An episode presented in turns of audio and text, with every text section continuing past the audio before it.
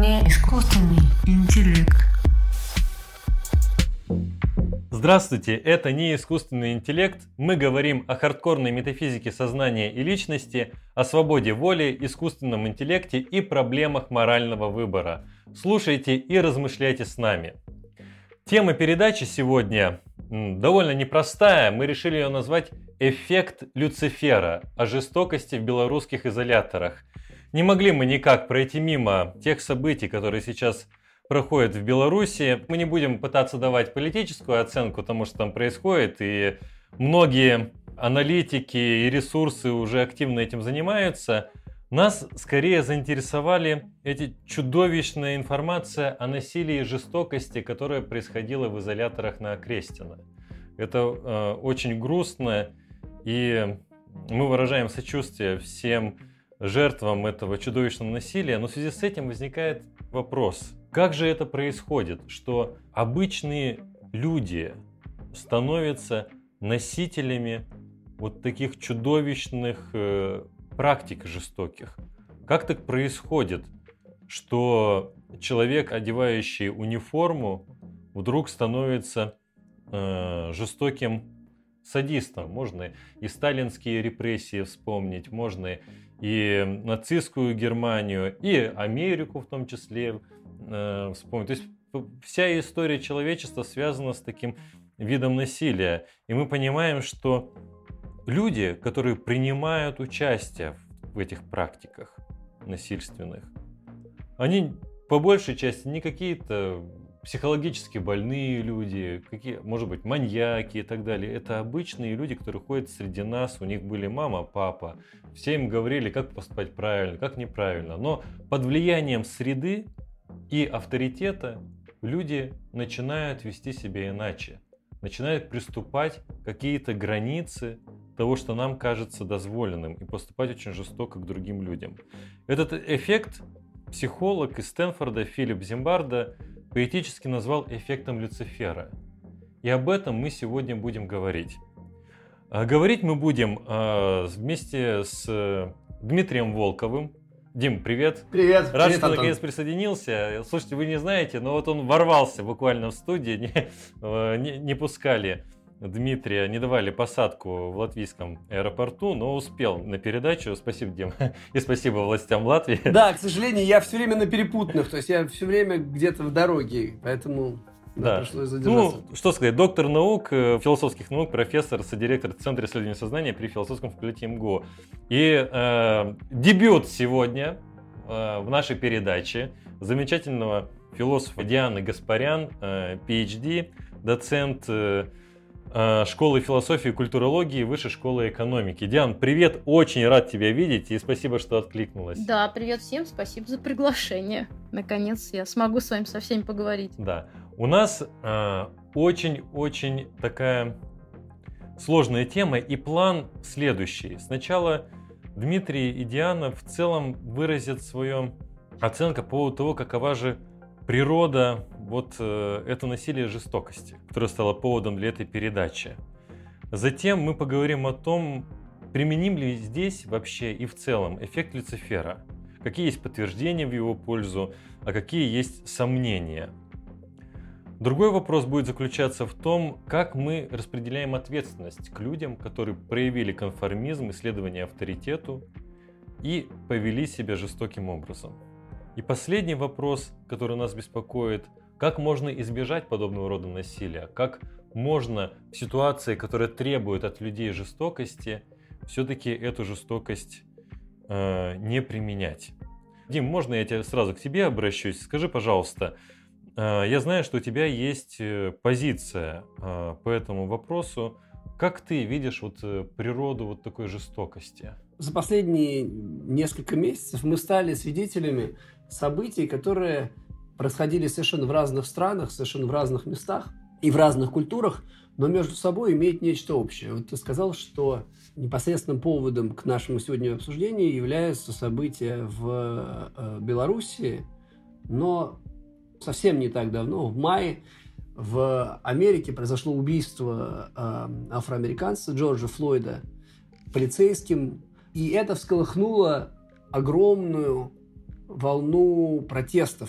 Встал тот же вопрос, какие полномочия, какая ответственность лежит на людях, которые имеют власть, которые носят погоны, которые имеют оружие в руках. Мы все вот видим э, ужасающие фотографии видео в интернете, как э, люди с палками в бронежилетах, в касках избивают мирное население. Нас в первую очередь интересует сам феномен вот этого насилия со стороны людей в погонах. И э, мне кажется, что это насилие вполне закономерное.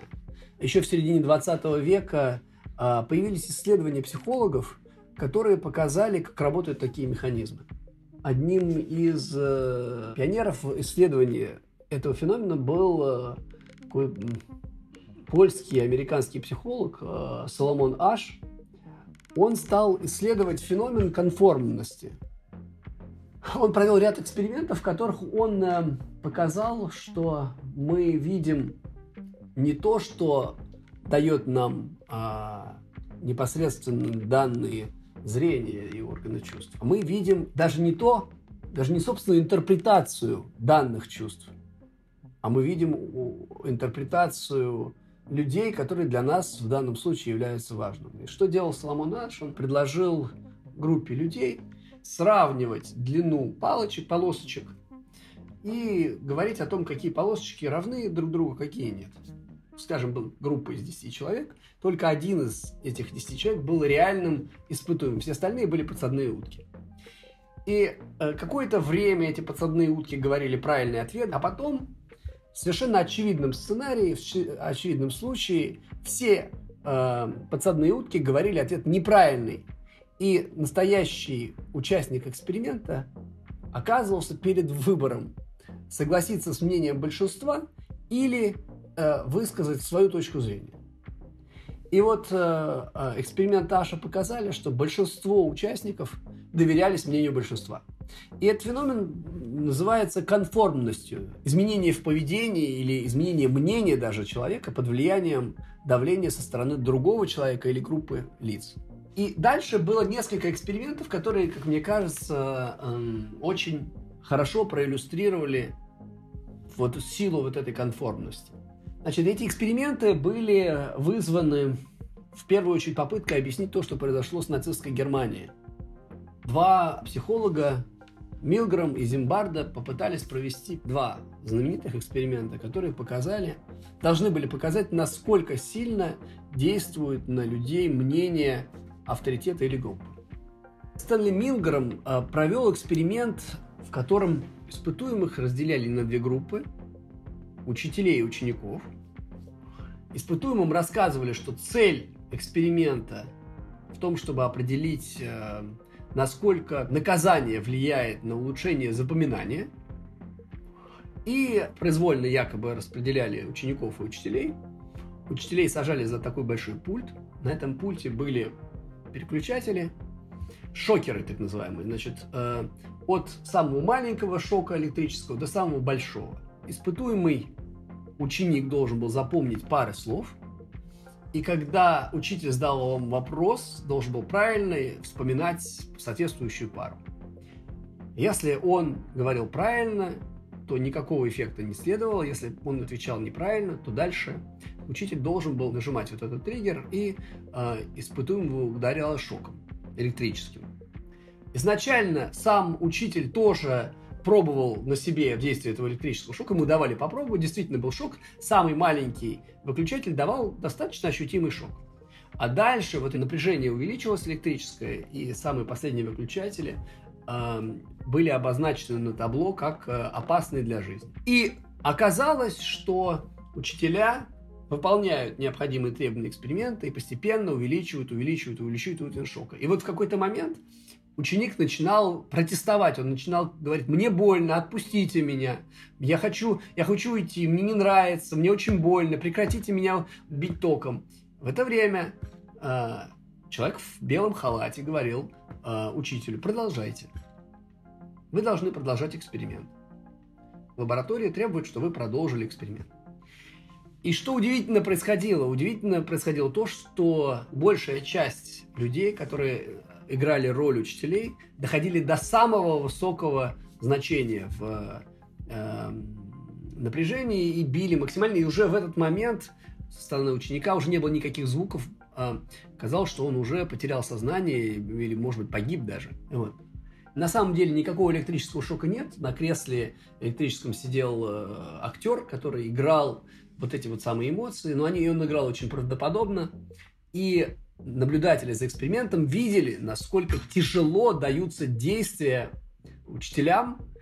Они кусали губы, они обливались потом, они э, кусали ногти себе и продолжали, тем не менее, действовать в соответствии с экспериментом. Вывод Милгрома был такой, что несмотря на то, что физически э, участники эксперимента были свободны, они настолько сильно поддавались власти авторитета человека в белой одежде, что они готовы были просто зажарить до смерти других, ровно таких же участников эксперимента.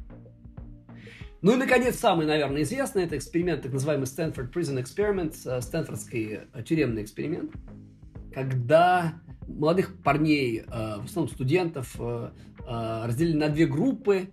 Одни должны были играть роль тюремщиков, другие должны были играть роль заключенных. И дали им Э, какое-то количество инструкций, как себя вести. Ну, для э, заключенных вообще было все очень просто. А тюремщики, тюремщики должны были периодически пересчитывать заключенных, давать им еду.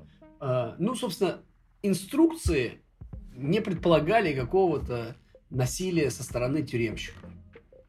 Но буквально через 2-3 дня этот эксперимент превратился в настоящую тюрьму. Фактически э, тюремщики стали э, издеваться над э, всячески, физически, морально над э, заключенными. Они стали их раздевать, э, они стали запирать их в шкафы, они стали запрещать им пользоваться туалетами, они стали пересчитывать их э, каждые полчаса, час, причем эти пересчеты длились по несколько часов, вплоть до того, что их заставляли прыгать, отжиматься, приседать, э, э, называть друг друга там по номерам и так далее. Этот эксперимент превратился в настоящую тюрьму, и Филиппу Зимбарда пришлось остановить эксперимент, потому что часть заключенных находились в таком психологическом состоянии, в котором э, это уже становилось опасно для их здоровья. Что нам говорят эти эксперименты? Они нам говорят о том, что ситуация, власть авторитета и референтная группа влияют значительно на поведение человека. И виртуально, иллюзорно снимают с него чувство ответственности. То есть ты считаешь, что в ситуации, которая послужила поводом для нашей э, передачи, действуют те механизмы, о которых ты сейчас рассказывал, правильно? Я пытаюсь сказать, что эм, те факторы, которые действовали вот в этих экспериментах, действуют на людей, которые являются носителями власти. Во-первых, эти люди обладают некоторым единством, которое обеспечивается не только какими-то психологическими вещами, но чисто формальными. Вот у них форма, атрибуты власти, в том числе у них есть оружие, применяют они его или нет. Это, в общем, что-то, что определяет их роль. Вот в некотором смысле вот эти вещи вынуждают их, и они становятся на самом деле жертвами вот этого самого эффекта Люцифера. С моей точки зрения, они не только как бы агрессоры, но они в какой-то мере еще и жертвы. Искусственный интеллект. Ну, об этом, о том, какими, насколько можно таких людей считать жертвами и как устроена их ответственность, мы поговорим чуть позже. А пока, Диан, ну, время твоей ответной реплики. Как вот э, ты бы сформулировала свою позицию, и что бы ты сказала в ответ на то, что Дмитрий сейчас говорил. Да, спасибо за такую возможность. Ну, э, я хотел бы сделать небольшую э, извинительную оговорку в связи действительно с выбранной э, не самой теоретической темой, а в связи с э, той иллюстрации, которую предлагает Дима. Э, мне кажется, в обсуждении э, именно этих событий, которые пока, к сожалению, не стали историей, а кроме того, мы даже не знаем, какой именно они станут историей, накладывают на нас большие этические обязательства и большую ответственность. И я даже в каком-то смысле хотела бы извиниться перед э, теми людьми, которые вовлечены э, в этот процесс совершенно непосредственно за то, что мы обсуждаем эти вещи теоретически, но э, в качестве некоторого мотива, извиняющего нас, э, сидящих здесь э, в уютной студии, обсуждающих эти вещи, достаточно абстрактно, мне кажется, является то, что мы все, конечно, хотим понять, что происходит э, на стороне э, вот, антропологического, что происходит э, с, теми людьми, которые это насилие транслируют. Пытаюсь все-таки понять, как это стало возможно. Я задаю кантовский вопрос, как возможно, что это происходит, а это происходит здесь сейчас. Да? Как возможно, что люди при определенных условиях начинают вести себя нетипично и избыточно агрессивно, скажем так.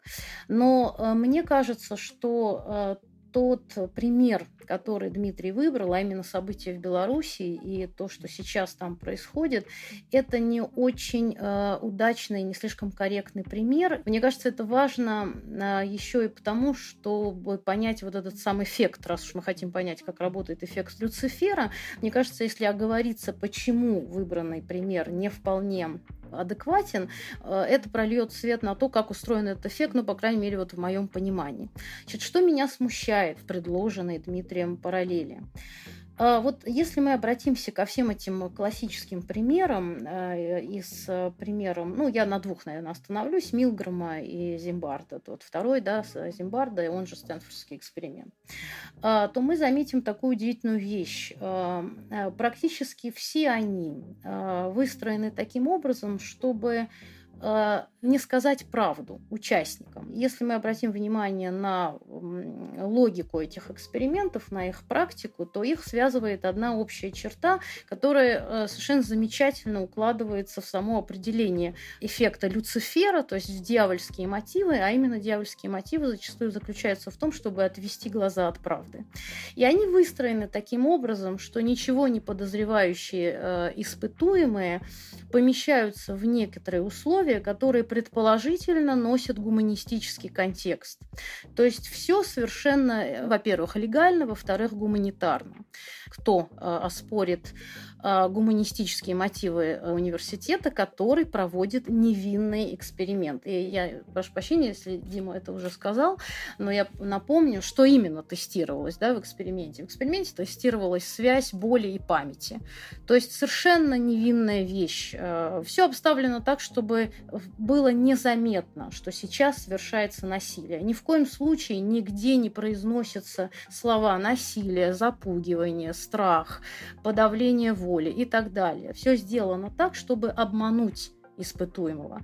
Ни в коем случае нигде в качестве инструктажа не произносились какие-то э, намерения, э, чтобы одни запугивали других или действовали насильственным образом. Тоже все было выстроено более чем э, человеколюбиво.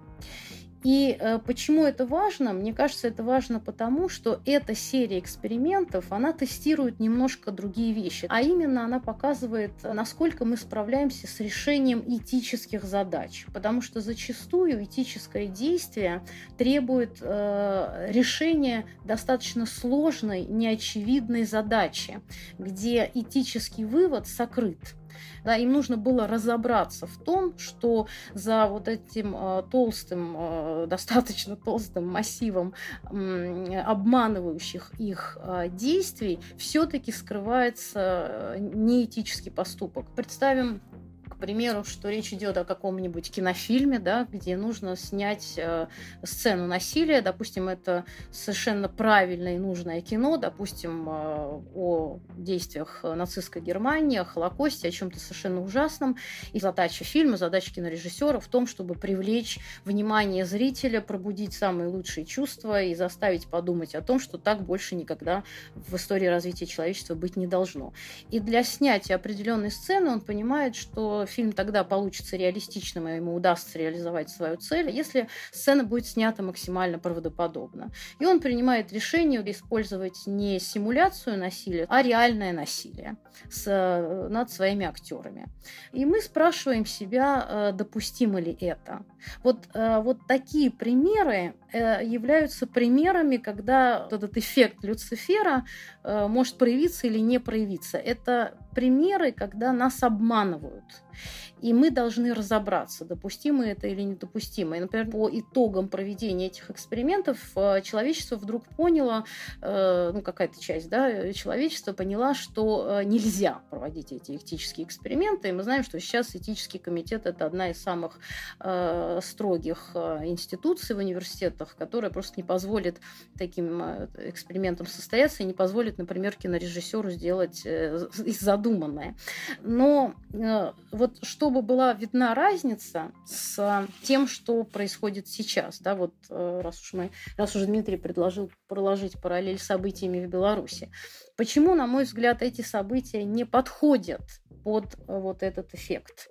Потому что здесь нет мотива сокрытия. Здесь никто не обманывает участников, да, конкретно вот людей вооруженных, ОМОН, силовиков так называемых, то есть тех людей, которым ставится задача а, как-то воздействовать на а, протестующих, речь не идет о том, чтобы скрывать свои мотивы. К сожалению, э, это сильно другая ситуация, где неэтичность поведения, в данном случае проявление насилия, проговаривается вполне открыто. И здесь напрашиваются другие примеры. Э, скорее, это было бы похоже на э, какую-нибудь карательную акцию, которой склоняется римский Цезарь, да, желая огнем и мечом проучить э, восставшую провинцию и сделать так, чтобы она в ближайшие сто лет больше никогда не восставала, и своим э, наемным солдатам или людям, так сказать, защищающим его, представляющим его интересы, он ставит очень конкретную цель, а именно добиться э, страха и подавления у определенной группы людей и действовать насильственно. То есть здесь нет сокрытия в российских и в белорусских тюрьмах есть определенные люди, которым ставится определенная задача, э, есть какие-нибудь карцеры, есть ШИЗО, есть пресс-хаты и прочие э, страшные заведения, где, опять же, работают некоторые люди, но им задача ставится открыто. И э, вот мне кажется, это отличие, если вот отвлечься от э, контекста, то теоретически, мне кажется, это важно потому, что вот э, есть одна проблема, именно которую вскрыли эти э, замечательные тесты и эксперименты. Это одна ситуация. И не название эффект Люцифера здесь, повторюсь, не случайно, потому что здесь действительно речь идет о неком обмане. Э, мы пытаемся понять, э, до какой степени человек может разобраться в этом обмане, может ли вообще и как он это делает. Вторая ситуация совсем другая. Это ситуация абсолютно открытого, преднамеренного э, причинения зла и насилия.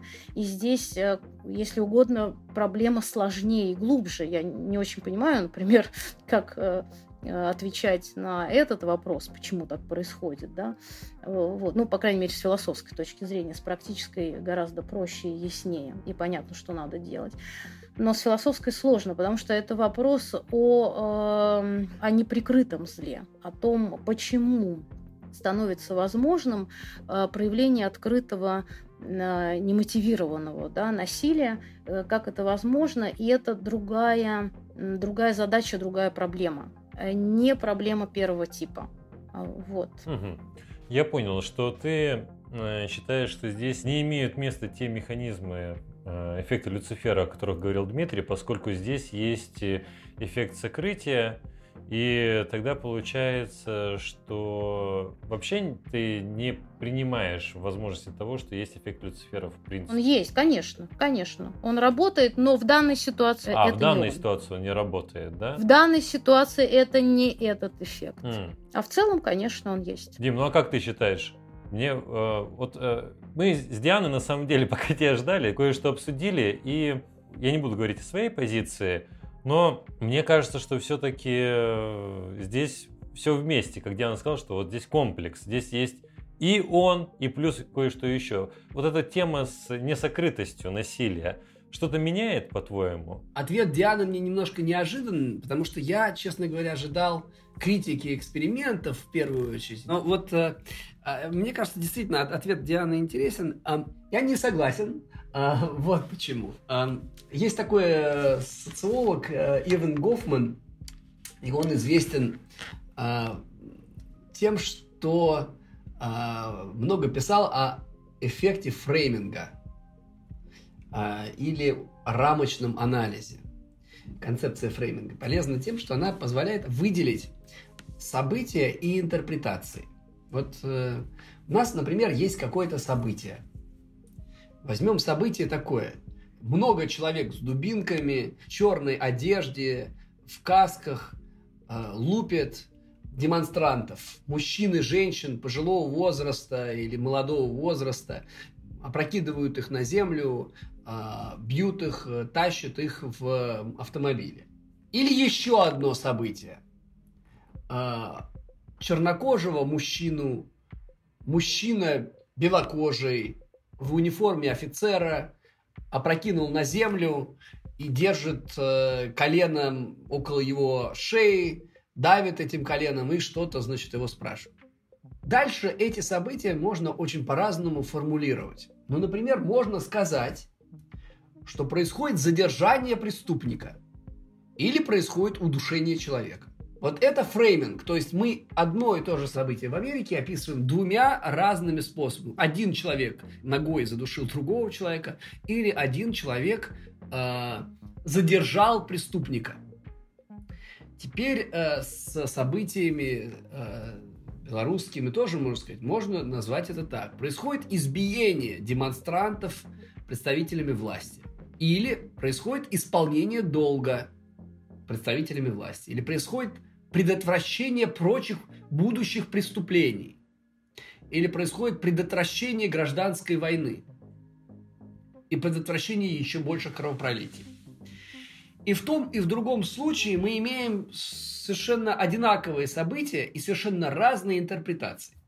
И мы знаем, что средства массовой информации это как раз четвертая власть, именно потому что они позволяют сформулировать описание таким образом, которые эти события могут превратить как в отрицательные, так и в позитивные. Как в морально осуждаемые, так и в морально нейтральные или в морально положительные, например. Я не знаю точно, что происходит в какие команды поступают э, полицейским ОМОНовцам в Беларуси. Возможно, им говорят так, душите этих гадов. Такое возможно. Или, например, им говорят, вы должны задержать преступников и не проявлять к ним особого милосердия, потому что это приведет к гражданской войне. И то, и другое будут команды, которые поступают от авторитета. Ну, то есть от какого-то начальства и так далее. Но вот э, поэтому я не знаю, э, вот э, Диана говорит о том, что в данном случае нет сокрытия. Я не знаю, поскольку не являюсь инсайдером этих событий, и предполагаю, что в каком-то смысле фрейминг имеет место. А фрейминг в каком-то смысле есть сокрытие. Или может быть сокрытием. Если людям отдают команду а, предотвратите гражданскую войну, вы должны наказать преступников, не подчиняющихся закону, то, в принципе, это и есть то сокрытие, которое ничем не лучше, чем то, что происходило э, у э, Зимбарда и Милгрома. С другой стороны, могу сказать в защиту этих экспериментов, что, несмотря на то, что мотивы были позитивные, то есть мотивы были действительно, наверное, изучение памяти или каких-то других механизмов.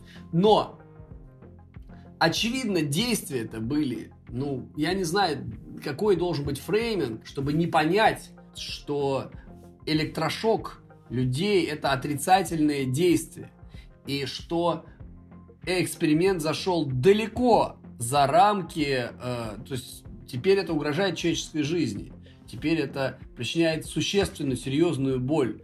Что эксперимент зашел далеко вот за рамки Э, чисто научного исследования. Поэтому мне кажется, что сокрытие, что и в том, и в другом случае есть фрейминг, и в том, и в другом случае этот фрейминг есть в каком-то смысле позитивный, то есть и власти Белоруссии, э, и полицейские в Америке, и те, кто участвовал в этих экспериментах, организовывал эти эксперименты, придумали какие-то такие формулы, которые в каком-то мере скрывали э, суть происходящего. Я, Диана, сейчас тебе передам э, мяч. Действительно, можно утверждать, что всегда имеет место, даже при такой несокрытости зла, да, то есть когда говорят прямо, даже сказать, идите и м, давайте избейте их, да, но это будет э, подано в рамках какого-то общего фрейминга, что сейчас это правильно и адекватно.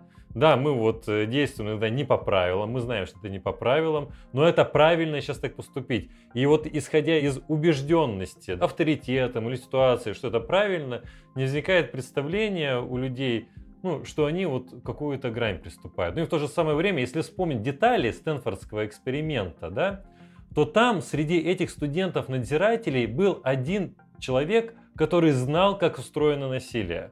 Он был фанатом соответствующих фильмов и так далее. И он других научил. Причем другие, как они сами потом признавались, они сопротивлялись, они внутренне не готовы были поддаваться. Но они пошли на фрейминг, они согласились, они подчинились авторитету и так далее. То есть вот такая несокрытость, она на самом деле имела место и в экспериментах, и с другой стороны, вот этот фрейминг, он везде присутствует. Вот как ты на это среагируешь? Не искусственный интеллект. Да, это важное уточнение. Спасибо Диме, что он э, про него вспомнил. Но мне кажется, он даже сам вот э, оговорился, э, сказав, что какой же должен быть фрейминг, какой он должен был быть, да, чтобы в случае с экспериментами с током э, не додуматься, что э, испытуемому уже достаточно дискомфортно. Так вот не додумались же? Э, да, даже в, в этом эксперименте он этот вопрос задает, но минуты раньше, перед этой фразой, он говорит, что э, в белорусские ОМОНовцы вполне себе могут не замечать, что хруст костей или в, в, в синюшные тела это, в общем, что-то уже недопустимое. Тут уж я вправе спросить, да, какой же должен быть фрейминг, чтобы они этого не заметили. То есть э, мне кажется, что, э, может быть, э, некоторая неуютность от такого совершенно сделанного без всяких оговорок параллели с этими экспериментами и с конкретными сейчас белорусскими событиями все-таки в том, что мы обсуждаем это слишком абстрактно. Действительно, вот Дмитрий говорит, я не знаю, какие могут даваться указания, да, и какие они могут быть в данной ситуации. Кстати, во многом говорит правильные вещи, потому что, например, определенную идеологическую составляющую, можно это сложно называть фреймингом, можно более традиционно э, и старомодно идеологией, пропагандой, да, то есть, по крайней мере, если мы можем как-то доверять фактам, которые до нас доходят, то, да, безусловно, э, людям что-то такое говорят э, про профилактику революции, про, ну, уже начинаются очень-очень политические контексты, политические термины, да, про профилактику, там, например, украинских событий, и они заведомо маркируются как отрицательные. Безусловно, есть вот эта идеологическая обработка. Но эм, если все-таки присмотреться к тому, какова она, во-первых, она сделана э, гораздо грубее, да, как минимум. То есть она сделана, э, ну, здесь гораздо больше всего очевидного, чем э, если мы говорим о каких-то экспериментах, которые заведомо проводятся в другом ненасильственном контексте. Они делаются с точки зрения науки, каких-то научных открытий, улучшения жизни человека и так далее. А здесь э, контекст другой, это контекст политический, в этом смысле властный. И здесь говорится о том, что нужно проявить проявить э, какую-то агрессию, потому что э, это важно для сохранения власти. Ну, здесь, к сожалению, э, знак равенства ставить уже очень сложно. Кроме того, нам нужно, опять же, очень сделать очень абстрактные допущения, и нам нужно допустить, что люди, которым отдаются определенные команды, вообще не должны думать в данной ситуации. Потому что если они хотя бы минимально э, начнут думать, то э, ну, будет понятно, что речь идет о совершенно мирном протесте. Да? То есть крайне сложно. Вот Дмитрий, кстати, интересно, э, по сути, э, его, насколько я понимаю, интересует тема конформности, да? то есть в каких условиях человек проявляет себя как конформист. Но удивительно, что э, когда я думаю об этих событиях, об этих э, людях вооруженных, которые избивают мирных людей, мне кажется, что они ведут себя на редкость неконформно.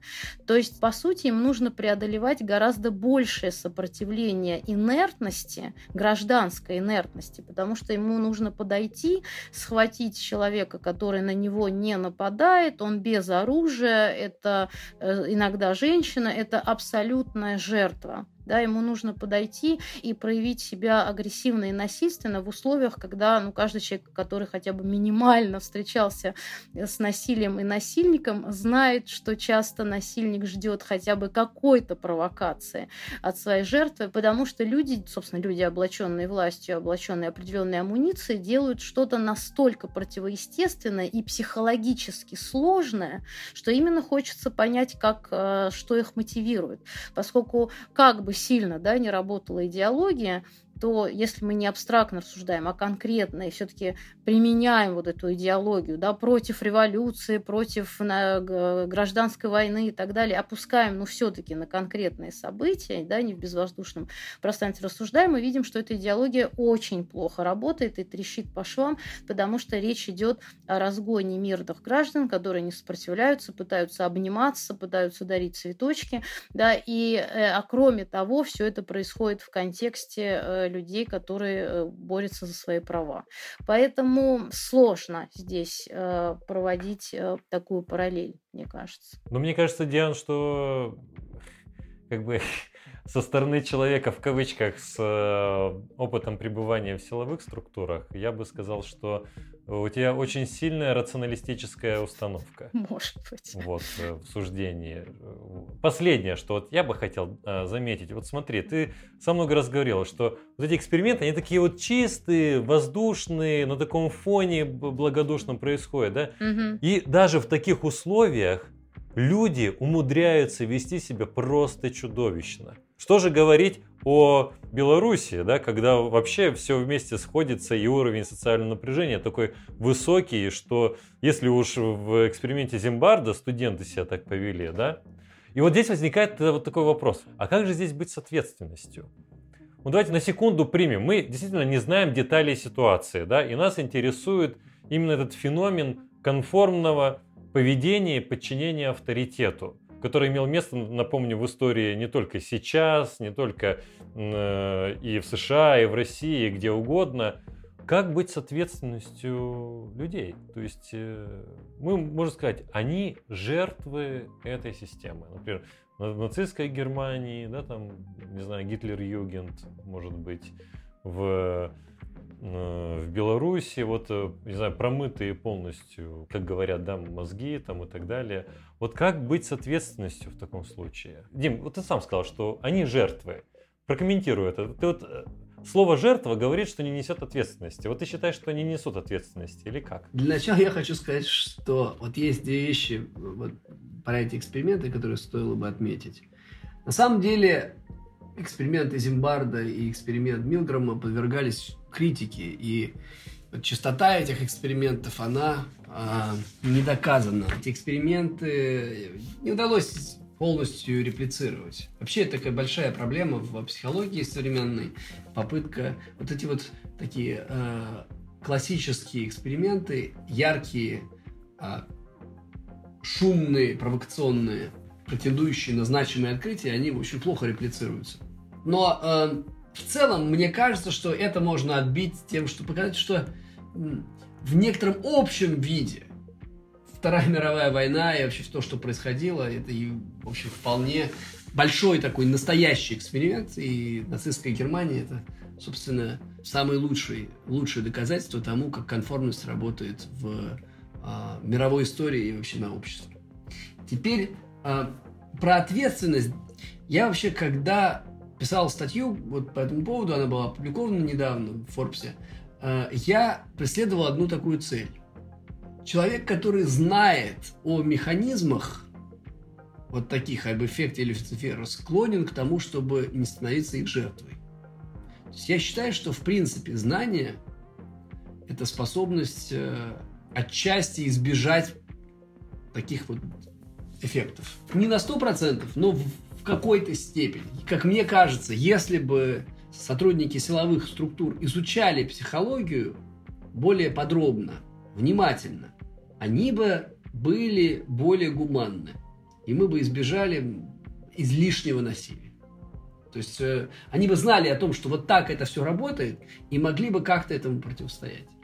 И сам факт того, что они могут противостоять, дает основание, с моей точки зрения, для ответственности. Моральная ответственность э, – это э, некая производная свободы воли. С моей точки зрения, то, что человек находится в какой-то э, административной роли или в какой-то референтной группе, все равно не снимает с него полностью ответственность, потому что мы видим, что во многих ситуациях единицы, но все равно поступают по-другому. То есть и в экспериментах Зимбарда, и в эксперименте Милгрома и других были люди, которые становились как бы героями. То есть они выступали против большинства. Вот сама возможность таких альтернативных действий является основанием для моральной ответственности остального большинства. Если кто-то один может поступить вот так, это значит, что и большинство могло бы поступить вот таким образом, а значит, что и это большинство, большинство, которое с криками, там, воем и так далее душит, бьет, избивает, это большинство виновно в том, что оно делает. Если это действительно преступление. Диана, а ты как э, считаешь э, насчет ответственности? Да, по-видимому, мы здесь с Димой солидаризируемся, потому что, да, короткий ответ, я тоже считаю, что ответственность э, должна быть. И вообще здесь нужно сделать несколько оговорок. Э, но оговорка первая, что Считаем ли мы, что э, этот вопрос об ответственности предполагает э, автоматическое совпадение юридической ответственности и этической? На мой взгляд, это не так. И этот вопрос об ответственности можно разбирать с точки зрения правового, да, с точки зрения сугубо юридической ответственности, и это будет один вид разбирательства. А второй момент – это вопрос этической ответственности. Тут у меня э, тоже нет однозначного ответа, потому что мне кажется, это всегда всегда э, ответ на подобный вопрос, да, всегда все-таки должен учитывать определенную конкретику, но какие критерии при этом должны участвовать? Критерии сокрытости или несокрытости. Вот здесь мне опять кажется, что мой предложенный мой критерий при, может быть, некоторой своей неочевидности, да, все-таки практически полезен, потому что э, не воспользоваться им э, очень сложно, когда мы начнем разбираться с вполне себе конкретными случаями. И вот здесь будет важно, знал ли человек, э, что происходит, или не знал. Да? Если ему э, вручили чемоданчик, и э, милейшего вида пожилой человек да, попросил его перевести чемодан на самолете, поскольку сам он не может летать, и человек пошел навстречу, но при этом перевез взрывчатку или наркотик, это одна ситуация. И совсем другая ситуация, если человек вез свой собственный чемоданчик со взрывчаткой. И мне кажется, и в подобных и экспериментах, и, и реальных ситуациях ситуациях это важно. То есть вот несут ли они моральную ответственность или несут? Да, естественно, моральную ответственность несут. И здесь тоже важен разбор э, с тем, в какой мере они понимали, что происходит. То есть э, я думаю, что когда э, мы будем с ними разговаривать, чтобы понять, э, в какой степени они несут эту самую моральную ответственность, то вопрос будет, понимали они или не понимали, какая задача перед ними ставится. И если им удастся да, показать, что действительно они не могли понять, что сейчас происходит, мне кажется, только это может их оправдывать. Искусственный Интеллект. На самом деле у нас очень много вопросов от наших слушателей, значит, фокус-группы, скажем так. Вот, есть общий вопрос такой. Морально ли поведение большинства, имеющего физическую или численную силу, которая подавляет меньшинство вне зависимости от чьей-то правоты? Например, вот сейчас, рассматривая ситуацию, давайте мы сейчас не, не будем говорить о том, имеет место большинство, реально не имеет места, вот, а немножко абстрагируемся от ситуации и вот представим, что все то же самое происходит, да, но со стороны большинства э, людей к меньшинству. Как здесь будет моральная ответственность распределяться? Ведь слабых плохо. Я... Э, нас так воспитывали. Мне кажется, что если подходить к этому вопросу с э, точки зрения утилитаристской морали, согласно которой действие положительно тогда, когда оно минимизирует в перспективе большего количества, минимизирует страдания. И с моей точки зрения, когда большое количество людей бьет меньшее количество людей, это приведет к большему количеству страданий. Вот если такой принцип будет работать, то страданий будет больше. Общество во многом движется несогласными. Во многом меньшинство составляет ключевую ценность общества.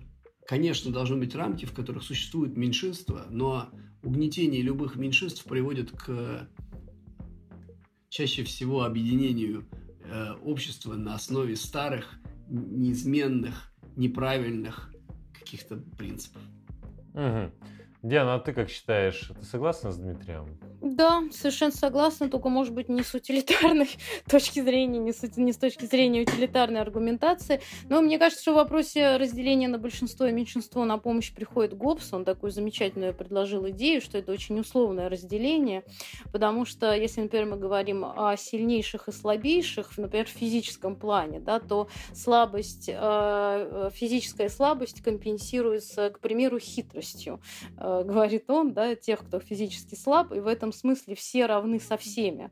Поэтому вот, э, вот уж э, точно, что фрейминг работает в случае с прокладыванием границ между большинством и меньшинством, и всем хорошо нужно помнить, что это очень условные границы, и по другим границам завтра мы будем в меньшинстве, а не в большинстве. Во-первых, этот фактор, а, а во-вторых, да, действительно, большинство, которое полагает, что оно имеет какие-то права в силу своего количественного доминирования и, например, подавляет меньшинство, должно понимать, что завтра оно будет решать вопрос с новым меньшинством. И через какое-то время с другим. И в конечном итоге эта логика абсолютно провальна, как мы знаем в случае с, допустим, нацистской Германией, когда под меньшинство могли попасть сначала по одному принципу, потом по другому, а потом по третьему. И в целом это совершенно произвольный принцип, который в конце концов съест и нас. Но я бы сказал, что рассуждения у тебя вполне утилитаристские были. Но к тебе вот такой вопрос сразу возникает, потому что Э, Дмитрий вскользь уже высказался по этому поводу, но я еще дам ему слово. Профилактика такого насилия. Как сделать так, чтобы его не было? Ну, в идеале, конечно. Дима скажу, вот знания. Вот, то есть люди будут становиться гуманнее, будут э, больше демонстрировать неконформистское поведение и так далее. Как ты считаешь, как э, такой тип э, насилия искоренить? Ну, на ум, конечно, приходит сразу знаменитое кантовское «имей мужество пользоваться своим собственным умом», э, как один из способов профилактики. Но мы понимаем, что даже если мы делаем на это ставку, даже если нас с детства воспитывают в духе критического мышления, это дает очень хороший иммунитет и замечательную прививку, но все равно мы не застрахованы. Но как минимум нужно понимать, что э, если что-то и защищает и оберегает от погружения во тьму конформизма, Э, это именно ставка на свое собственное мышление. Второй момент – знание. Но знание не только того, что вот э, каких-то фактических вещей, да, допустим, о том, что вот такие эксперименты. Знание в широком смысле осознания, то есть способности сомневаться тому, чему учит философия. Критическое мышление в смысле не способность подвергать авторитеты со сомнению в том, что они действительно авторитетные, а способность самого себя постоянно ставить под вопрос сомневаться в любом своем, даже самом уверенном волевом импульсе. Это, наверное, одно из самых мощных противоядий против аффективного помутнения рассудка в направлении э, зла. Вот эта пауза, интеллектуальная пауза, рефлексивная пауза, если угодно. Это пауза, которая противостоит аффекту действия. Рефлексия всегда защищает от аффекта. Действительно, это такой своего рода магический круг, который я вокруг себя очерчиваю. И последнее, что я скажу, это некий суд а, в широком смысле, не в узком смысле, как ты правильно меня поправил, не в смысле юридического суда, а в смысле этического суда. То есть, а, когда вот, например, я согласна с Дмитрием, он говорит знание, знать об экспериментах, да, но не только об экспериментах, а знать об определенном историческом опыте. То есть, например, если, э, как произошло в Германии, да, они, э, люди э, многократно промысливали этот опыт, что с ними случилось. То есть они совершили коллективное осознание этих вещей. Они приняли решение не в пользу вытеснения травматического опыта. И, э, ну, например, если мы говорим о России, да, Дмитрий привел примеры со, со, со сталинской эпохой, вот, э, например, если нечто подобное можно было бы сделать, э, некоторое осознание, некоторое, то есть суд в смысле называния вещей своими именами, это тоже, наверное, работает как некая защита. Спасибо, Диана. Ты сказала такое слово «магия». Дим, ну вот э, разверни чуть подробнее в качестве такой последней ремарки, да, уже.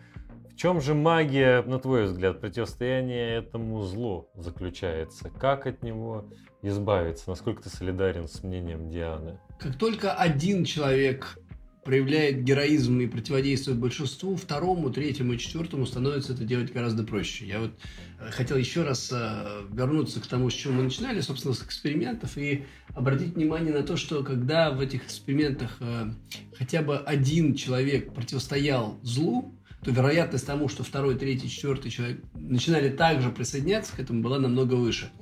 Собственно, рецепт Э, мой э, в ситуации это, это первое это знание действительно, о котором мы говорили, а второе это а, ориентация на героев, потому что они позволяют, открывают пути, которые а, расширяют наши альтернативные возможности. События в Белоруссии поразили своей жестокостью, как и некоторые недавние события в США. Как возможно, чтобы обычные люди становились настолько агрессивными, Психологические эксперименты американских психологов Милграма и Зимбарда позволяют это объяснить. Люди в форме становятся жертвами эффекта Люцифера, механизмов конформности и давления авторитета.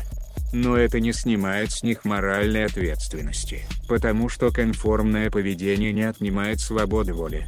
Предотвращение такого насилия – сложная задача, Показано, что сила конформизма стремительно падает при появлении в группе героев, людей, которые идут против обстоятельств. Знание о том, как на индивида воздействует авторитет, фрейминг, мнение большинства, стимулирует нонконформистское поведение.